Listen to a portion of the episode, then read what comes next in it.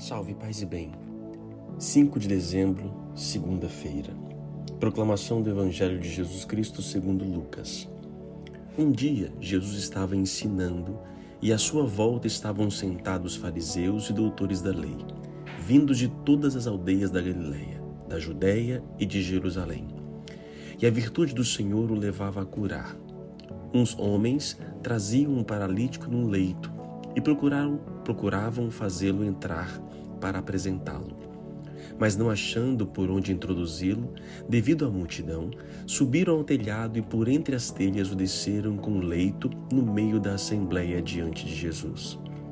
Vendo-lhes a fé, ele disse: Homem, teus pecados estão perdoados. Os escribas e fariseus começaram a murmurar, dizendo: Quem é esse que assim blasfema? Quem pode perdoar os pecados senão Deus? Conhecendo-lhes os pensamentos, Jesus respondeu, dizendo: Por que murmurais em vossos corações? O que é mais fácil dizer? Teus pecados estão perdoados, ou dizer: Levanta-te e anda? Pois para que saibais que o Filho do Homem tem na terra poder de perdoar os pecados, disse ao paralítico: Eu te digo, levanta-te, pega o leito e vai para casa. Imediatamente diante deles, ele se levantou, tomou o leito e foi para casa, louvando a Deus.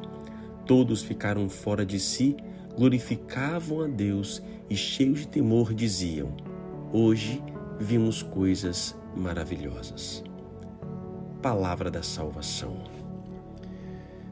É muito bonito este evangelho e se começa a contemplar. Imagina assim uma casa cheia, na rua cheia e de repente pessoas abrindo o telhado, gente, abrindo o telhado da casa, descendo um enfermo.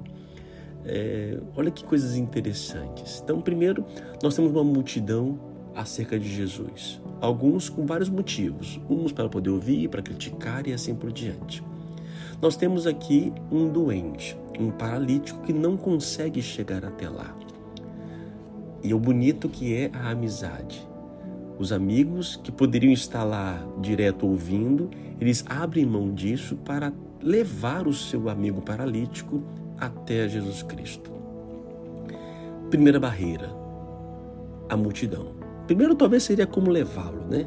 A dificuldade de levá-lo. Segundo, lá então encontra-se uma multidão tentam de todo lado e a multidão não abre espaço. Ou seja, todo mundo está querendo para você, para si mesmo.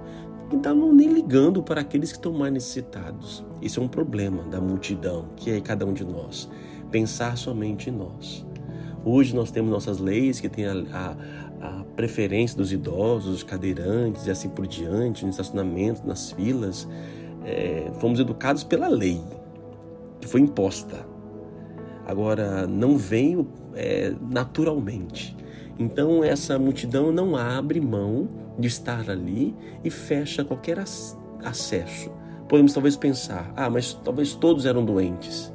Como mensurar quem era mais, quem era menos? Pode ser também. Mas a questão é que o obstáculo não foi impedimento para chegar até Jesus. Eles então sobem e abrem as telhas e começam a descer. Jesus percebe a força, a procura, a fé, a persistência deste povo e diz, né? Os teus pecados estão perdoados. Eu gosto sempre de destacar isto. Nós procuramos a Cristo para alguma coisa, ele nos oferece além. O que eles procuravam era a cura física. Jesus curou o espírito. Ele queria que o paralítico voltasse a andar, lógico, a curar a doença. Mas Jesus vai além. Olha, os teus pecados estão perdoados. Porque é isso que nos paralisa. Não é a dor física. O que paralisa o homem é o pecado, que nos impede de caminhar progressivamente diante de Deus. É o pecado que é o nosso limite. Essa é a nossa maior graça que devemos procurar diante de Deus. O murmúrio acontece e aí vem então Jesus. Gente, o que é mais fácil dizer? Perdoar os pecados ou mandar levantar e andar? Levantar e andar talvez uma, um médico, talvez uma fisioterapia, algumas atividades que podem recuperar. Agora, perdoar pecado não é qualquer um. Por isso é bonito, meus irmãos, na Igreja Católica, a graça que nós temos do sacramento da confissão. E que muitos hoje, no tempo presente, estão desvalorizando. Por isso, Há quanto tempo você não se confessa? Já que estamos no advento, não está aí na hora de você procurar uma confissão? De curar essa, a sua paralisia? Muitas coisas talvez não tenham andado na sua vida. Por quê? Por causa do pecado. Por isso reconheça esse pecador diante do sacerdote. E aí sim você vai poder ver que você vai andar muito mais, vai correr no Espírito. Oremos. Senhor Deus, nós louvamos pela vossa misericórdia que vai além daquilo que nós ousamos pedir. Muitas vezes o procuramos pelas nossas curas físicas e apresentamos nossos doentes. Cure-os, ó Deus bendito. Os estão na nossa casa, nos hospitais, em todos os lugares, de modo especial os que mais necessitam. Mas muito mais do que a nossa doença física, Senhor, eu vos peço, nos pedimos, perdoai os nossos pecados. Tende piedade, porque eu sou um pecador, Senhor, que me paralisa de poder andar e caminhar na tua presença. Por isso, pela vossa graça, envia o teu Santo Espírito e dai-nos o perdão dos nossos pecados. E ajudai-nos, ó Deus, a procurar um sacerdote para confessá-los e viver plenamente na vossa presença. Que Deus te abençoe Pai, Filho e o Espírito Santo. Amém. A palavra é paralisia.